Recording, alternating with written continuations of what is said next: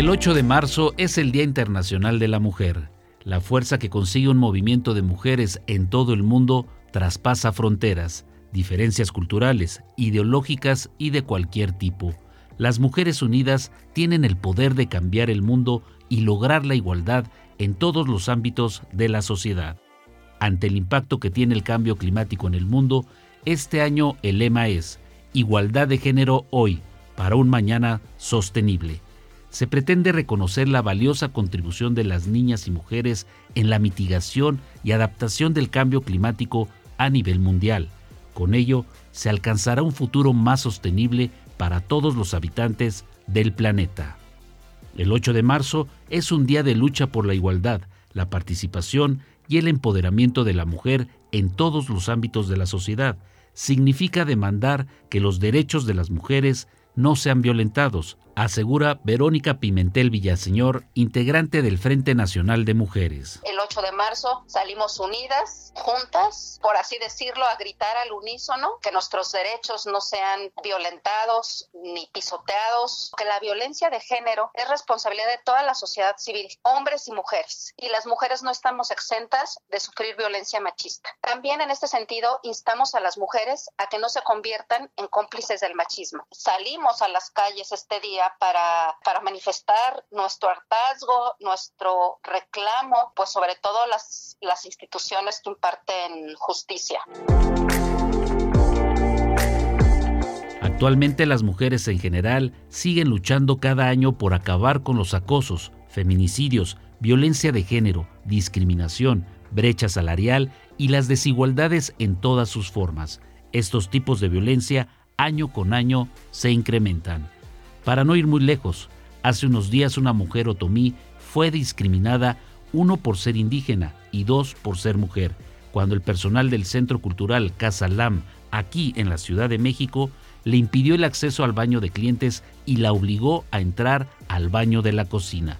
En pleno siglo XXI, las mujeres sufrimos discriminación, señala la activista Verónica Pimentel. La violencia machista ha ido en incremento con los años. Según datos otorgados por Save the Children, la violencia intrafamiliar se ha incrementado en un 83% del 2015 al 2021. En otras estadísticas, se asegura que una mujer gana aproximadamente 35% menos que un hombre únicamente por razón de género. En pleno siglo XXI, las mujeres sufrimos discriminación en todos los ámbitos. Como sociedad tenemos muchísimo por hacer.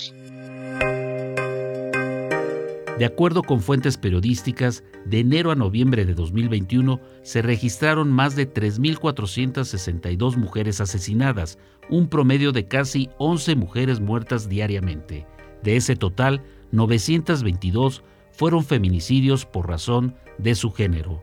Los feminicidios siguen siendo un tema pendiente del actual gobierno que encabeza Andrés Manuel López Obrador.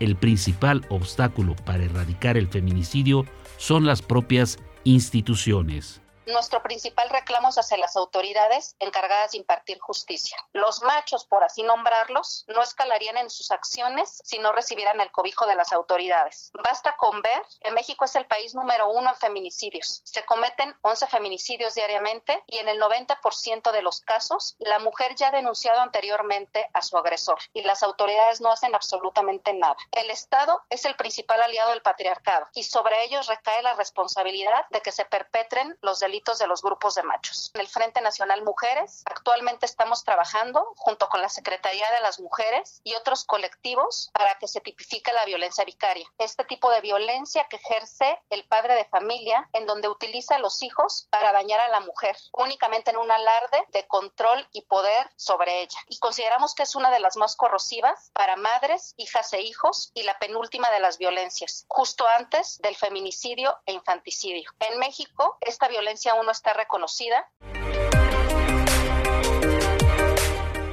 Actualmente son varios los mecanismos nacionales e internacionales que protegen los derechos de las mujeres en nuestro país. Son logros y avances que han conseguido las mujeres que luchan por las mismas causas. En los últimos tiempos tenemos, como es la ley Olimpia, ¿no? Que, en la que tipifica la violencia digital, la despenalización del aborto, la ley Sabina en Oaxaca, por ejemplo, los avances que hemos tenido, vamos a pasos agigantados con la ley vicaria, pero me gustaría enfatizar que todos estos logros se han dado gracias a que nos hemos unido como mujeres en esta lucha. No es el logro de una, es el logro de todo un conjunto de mujeres cuando se unen por una misma causa.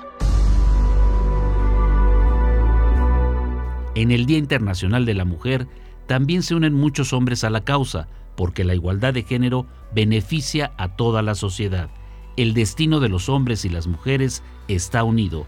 Así coincide Verónica Pimentel del Frente Nacional de Mujeres que los hombres tomen en cuenta que no estamos en competencia con ellos. Eso va escalando en su violencia, ¿no? Cuando sienten que estamos en competencia con ellos. Actuar cada quien desde nuestra trinchera. Todos, ahora sí, con la esencia que tenemos. Y a que comprendamos como sociedad que no buscamos igualdad ante los hombres, no somos iguales, sino estamos buscando equidad en condiciones de todo tipo. Yo creo que es básico educar en respeto y equidad entre los géneros. Es primordial, comenzando con las infancias dentro de los hogares y centros educativos. Ya se está tratando de incluir al hombre, se les dan un periodo de paternidad para que también se hagan cargo de los hijos y si la mamá tiene que salir a trabajar, porque no solo es responsabilidad cuando se tiene un hijo, no solo es responsabilidad de uno.